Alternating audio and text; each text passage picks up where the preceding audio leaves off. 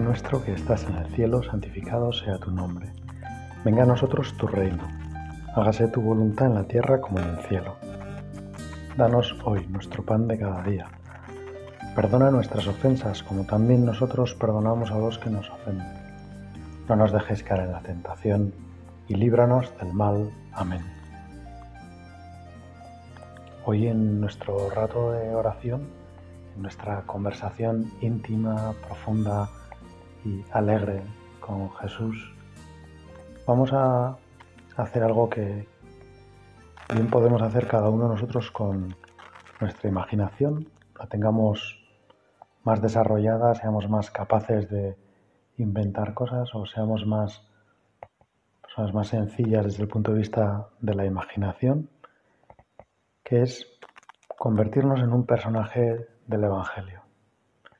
Y soñar con las cosas que nos sucederían si estuviéramos metidos en esa escena, en ese momento, en la vida de Jesús, en la vida de su madre, en la vida de San José.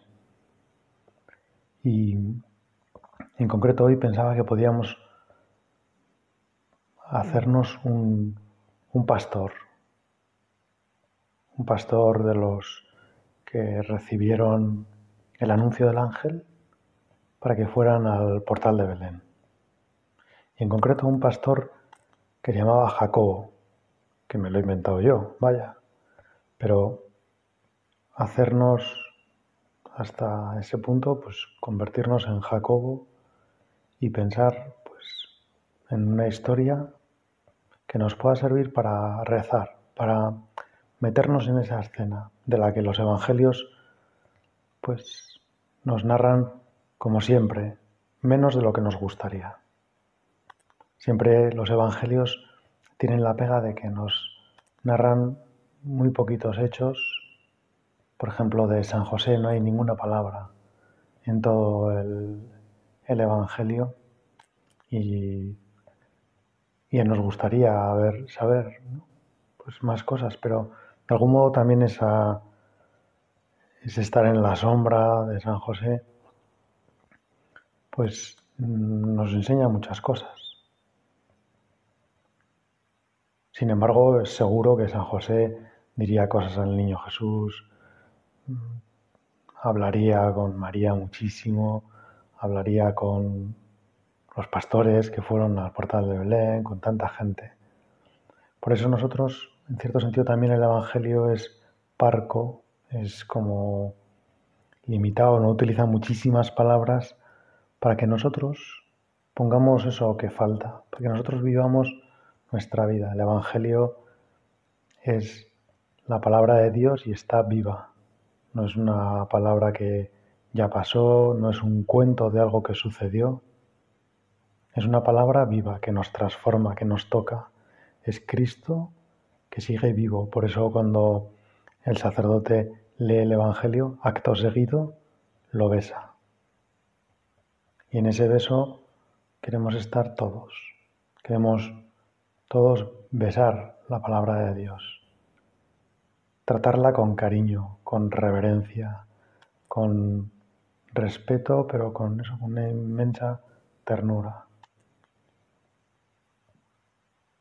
Pues este tal Jacobo es un pastor que tiene siete años y si os parece os dejo con él porque quizá a lo mejor sea que él nos ayude a y nos cuente lo que hizo aquella noche, aquella primera noche buena cuando se despertó y vio que, que todo el mundo estaba trajinando. Bueno, me, me, piden que os cuente mi historia. Me llamo Jacobo, tenía siete años el día que nació Jesús. Ahora que os hablo tengo unos cuantos más. Pero recuerdo todos los hechos de aquella noche porque los he intentado recordar todos los días de mi vida. fue tan maravilloso que cada noche de algún modo revivo lo que pasó. Diréis que a lo mejor mi imaginación me traiciona y, y he ido adornando el relato. Pues he procurado hacer justo lo contrario, quedarme solo con lo esencial, para poderlo recordar bien y recordar todos los días, no quiero olvidarlo. Y a todo el que me lo pide, se lo cuento. La verdad es que no me lo pide muchísima gente. Hay una cosa que os tengo que contar sobre cómo soy para que no os asustéis, pero tengo dos cosas que son maravillosas, que es el nombre que me dieron mis padres y la altura que me ha dado Dios. Soy bastante alto para mi edad y eso hace que algunas veces parezca un poco más mayor. Lo que pasa es que luego en cuanto abro la boca ya se dan cuenta de que no, que no soy tan mayor, sino más bien lo contrario. Y por eso, y además añadido algo que me dicen siempre mis hermanas, que es que soy un empanado, pues se puso empezó a correrse entre los chicos de mi edad, pues que yo no era el más brillante y el más listo de la clase. Y por eso empezaron a, a decir, en plan de broma, Jacobo, cuanto más alto, más bobo. A mí no, la verdad es que no me importa demasiado. Algunas veces cuando ya estoy muy cansado sí que no me gusta, pero habitualmente me río yo también. Y... Bueno, pues eh, aquella noche yo estaba con un sueño muy profundo y no me desperté. Cuando aquel primer, primera canción de Nochebuena, que ahora llamamos villancicos, aquella canción que fue preciosa y me lo cuentan y, me da tanta rabia haberme perdido, pues yo no me desperté.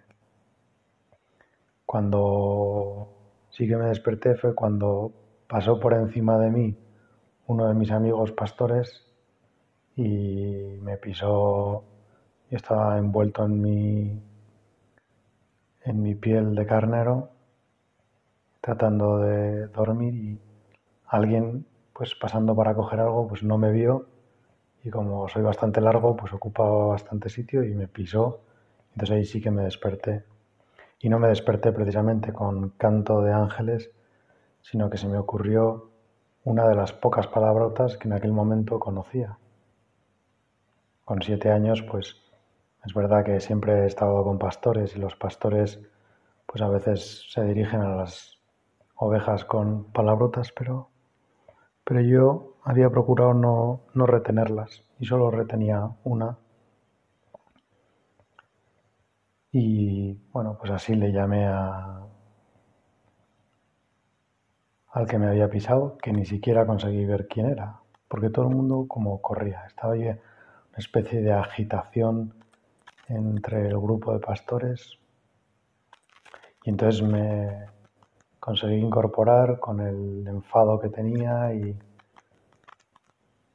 bebí un poco de agua porque el queso que había tomado por la noche me había dejado la boca reseca y traté de buscar a alguien que no estuviera corriendo demasiado para preguntarle qué sucedía. Encontré a uno de los pastores más mayores, que es también posiblemente uno de los más tranquilos, y le dije, oye, ¿qué, es lo que sucede? ¿Qué está pasando? Y entonces me dijo, ¿no te has enterado? A ver si va a ser verdad lo de Jacobo, cuanto más alto, más bobo. Pues mira, es que ha aparecido un ángel y nos ha dicho que ha nacido el Mesías y que ha nacido aquí a pocas a poca distancia de aquí, que está en una de las cuevas al lado de Belén, donde guardamos el ganado, y que lo encontraremos en un pesebre, envuelto en pañales. Por un momento pensé que, estaba gastándome una broma. Como habitualmente me gastan bastantes, pues tengo que estar alerta, porque además una de mis características es que no suelo pillar las bromas. Y por lo tanto tiendo a creerme todo. Todo lo que me dicen me lo creo. Bueno, pues en ese momento pensé que era una broma. Decirnos que ya había llegado el Mesías, que llevábamos todos esperando cientos de años. La de historias que habré ido a contar a mis padres, al rabino en la sinagoga y a los mayores sobre el Mesías y cómo será y cómo liberará al pueblo de Israel, y que ahora se hubiera aparecido en una gruta, en Belén, y que hubiera que estuviera recostado en pañales. Quizá eso era lo que más me costaba. Los pañales. Nunca me han gustado los pañales y además tuve que usarlos hasta bien entrada la madurez. Y por eso que el Mesías, en lugar de aparecer con una armadura, con una protección, con una espada y que apareciera con unos pañales, me pareció poco digno para el Mesías. Así que fui cauto y le dije, ah, vale, no me lo creí de primeras. Pensé que me estaban engañando nuevamente, que alguien estaba preparando una broma un poco pesada. Pero como todo el mundo estaba ya despierto y yo con el enfado me había desvelado, ya no podía volver a dormir, así que decidí ir discretamente, sin mayores pretensiones, a ver hacia dónde todo el mundo corría. Es verdad que había algo en el aire, un aroma y una luz especial para la hora que era. Era medianoche y la luna iluminaba preciosa toda, todo el valle. Además era una noche especialmente estrellada. Tomé mi, mis pieles, arreglé un poco mis cosas, metí todas las cosas en el saco que suelo llevar para llevar mis pertenencias, mis pocas pertenencias, y me dirigí hacia el portal después de lavarme un poco la cara. Cuando iba de camino, aunque ya casi todo el mundo había ido, todavía me adelantaba gente, porque la gente corría, literalmente corría.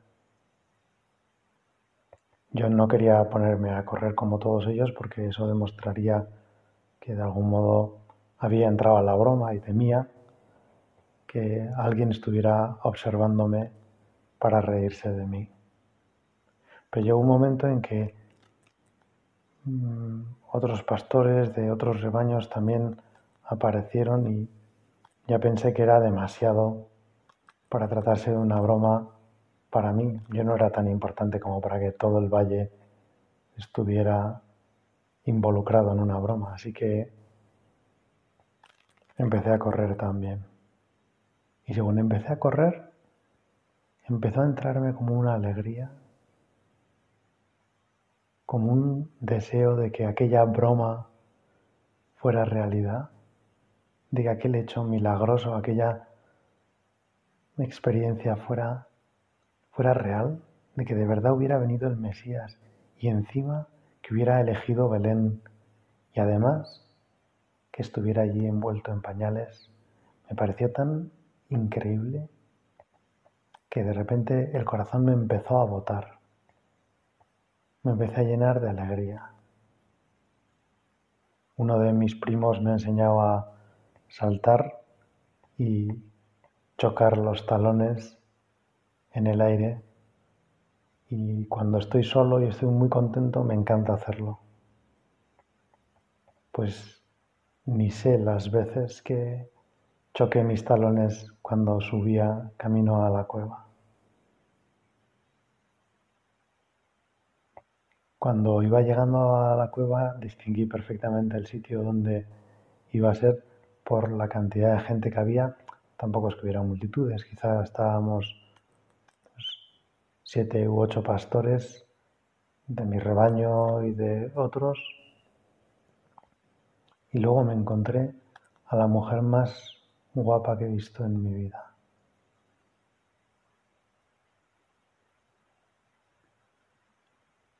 Nunca había visto unos ojos tan bellos.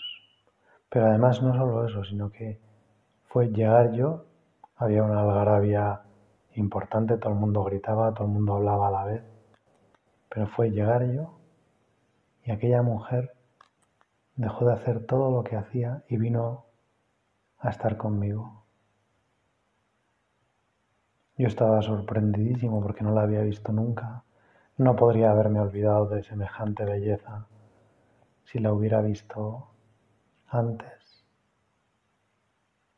Era como si viera a mi madre, pero más joven,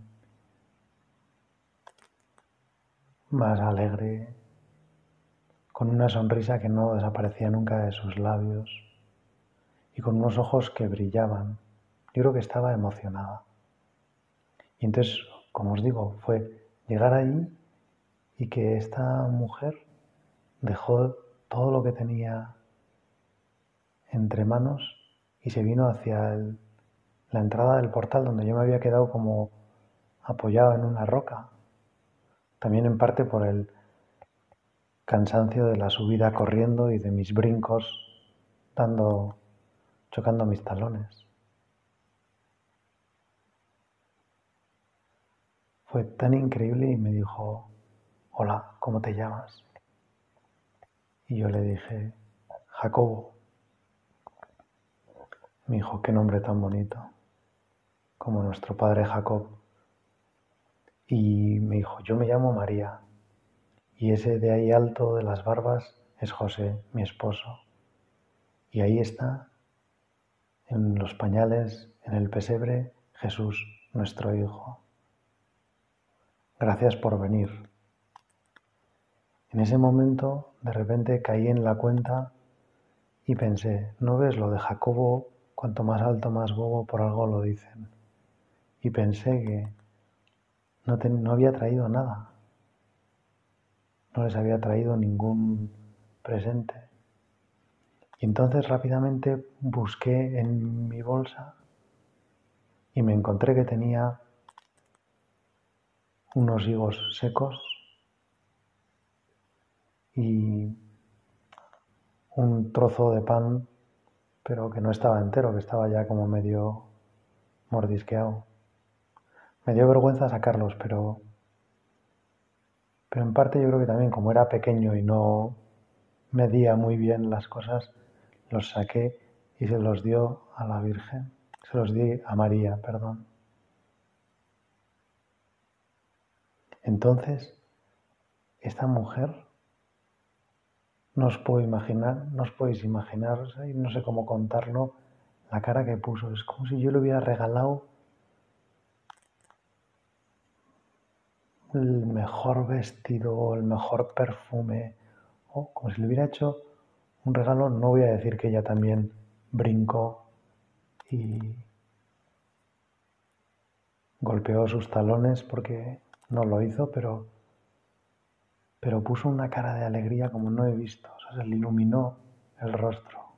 Yo le estaba dando tres higos secos y un currusco de pan mordisqueado y ella puso cara como si yo le estuviera entregando el tesoro de los tesoros.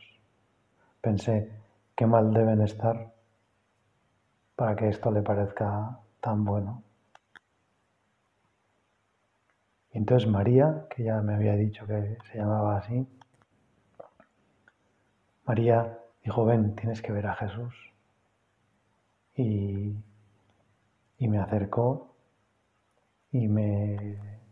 Cuando ya andaba por dentro del portal, los demás, con, sin hacer ningún esfuerzo, se apartaban porque era como si tuviera una presencia ella.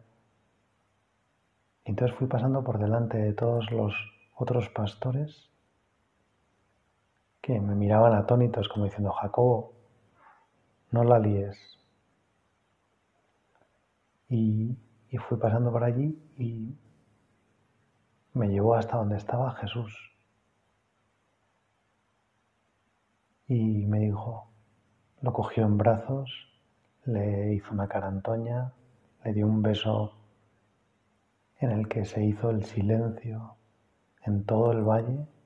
Era como si todos los ruidos habían desaparecido, hasta el río dejó de sonar en ese beso que fue tan sonoro. El niño lógicamente sonreía y entonces me dijo María, toma, cógelo tú un rato. Estamos intentando que esté el menos tiempo posible en el pesebre, pero si tú consiguieras que se quede dormidito, y me puso en una esquina cerca de la hoguera que habían hecho, me sentó en un tronco y me dijo, a ver si consigues que se duerma. Y entonces ahí me encontré yo con el supuesto Mesías en mis brazos, pensando, Jacobo, estás soñando, esto no es real. Jacobo, no puede ser que tienes al Mesías en tus brazos y que es un niño tan indefenso. No puede ser que este pequeñín va a salvar a Israel, va a conseguir echar a los romanos, va a conseguir devolvernos la fuerza que tuvieron nuestros padres. Me entró curiosidad porque el niño estaba envuelto en como en una tela suave. Me entró curiosidad por si, pues, por ver si llevaba pañales y por ver cómo eran los pañales del Mesías. No sabía si esperaba que tuvieran alguna insignia real, algunas letras doradas o... Pero cuando abrí un poco la túnica, la sábana en la que estaba envuelto, Vi que eran unos pañales muy sencillos, como los que usaba mi madre para mis hermanos pequeños. No he contado que somos siete hermanos. Yo soy el segundo. Por encima de mí está una chica, que es la que en realidad manda. Bueno, pues los pañales que ponen a mi hermana más pequeña eran exactamente tan sencillos como esos. Y me entraron ganas de, reírme, porque lo que habían dicho los ángeles era verdad, y yo tenía la suerte de estar ahí. Busqué un sitio cómodo para apoyarme, para estar en una postura cómoda, porque si el niño lograba dormirse, quería quedarme ahí todo el rato que estuviera dormido. Mientras estaba con el niño y estaba intentando acunarle y cantarle alguna de las canciones que me cantaba mi madre y de las que yo he tenido que cantar a mis hermanos pequeños para acunarles y para dormirles, me fijé en José. Ahí estaba, alto, observando toda la escena, cuidando siempre con un ojo en María y tratando de que todos los que llegaban y traían regalos pues los dejaran en su sitio y la cosa estuviera un poco ordenada, porque tampoco es que la cueva fuera muy grande. Y tampoco es verdad que hubiera tantos sitios secos donde dejar cosas. Es verdad que tenía un pequeño altillo al que se accedía por una escalera medio rota, que era más peligroso que bajar por un barranco, pero allí José iba dejando algunas cosas que le daban. También se le veía brillante. Yo diría que estaba a veces como a punto de llorar. Qué pareja tan maravillosa. Qué padres tan increíbles tenía Jesús. Vaya suerte. los míos son también maravillosos y no voy a poder agradecerles nunca todo lo que me han querido, todo lo que me han educado.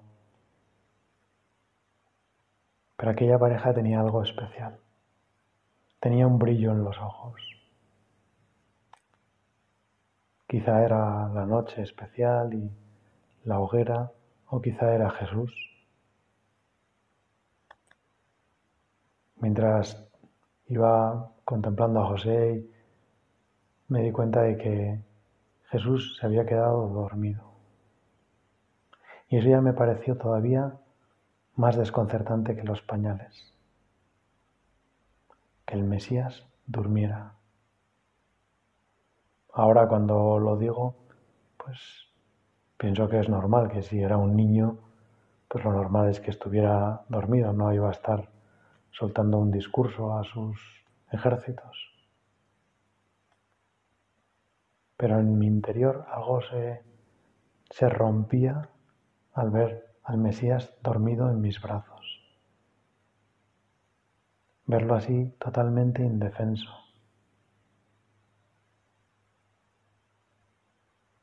Además pensé, si realmente es el Mesías, ¿por qué nos ha elegido a nosotros para ser los primeros que le vamos a ver?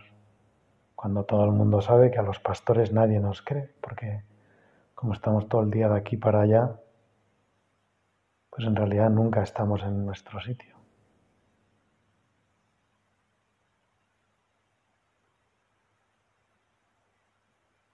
Estaba cantando una nana a Jesús, aunque ya había dormido, pues veía que no le despertaba y a mí esa nana me encanta. Y aquella noche era la mejor para cantar esa nana Incluso yo mismo me di cuenta de que mi voz era mejor que otras noches. Cuando de repente los pastores se fueron yendo y alguien me dijo, Jacobo, ¿no vienes? Y hice gesto como decir, bueno, estoy aquí. Y además le, dije que se callara, que no fuera a despertar al niño. Y entonces se acercaron María y José y me contaron cómo el ángel le había contado a María que Jesús sería quien salvaría a Israel de sus pecados. Y como el ángel también me contó José, le había despertado para decirle que no tuviera miedo de recibir a María. Y cómo había sucedido todo, me fueron contando toda la historia. Yo no podía dar crédito a mis ojos, tenía al Mesías en mis brazos. De cuando en cuando, cuando alguien no me miraba, le daba unos achuchones y unos besos, pero no había forma de despertarlo.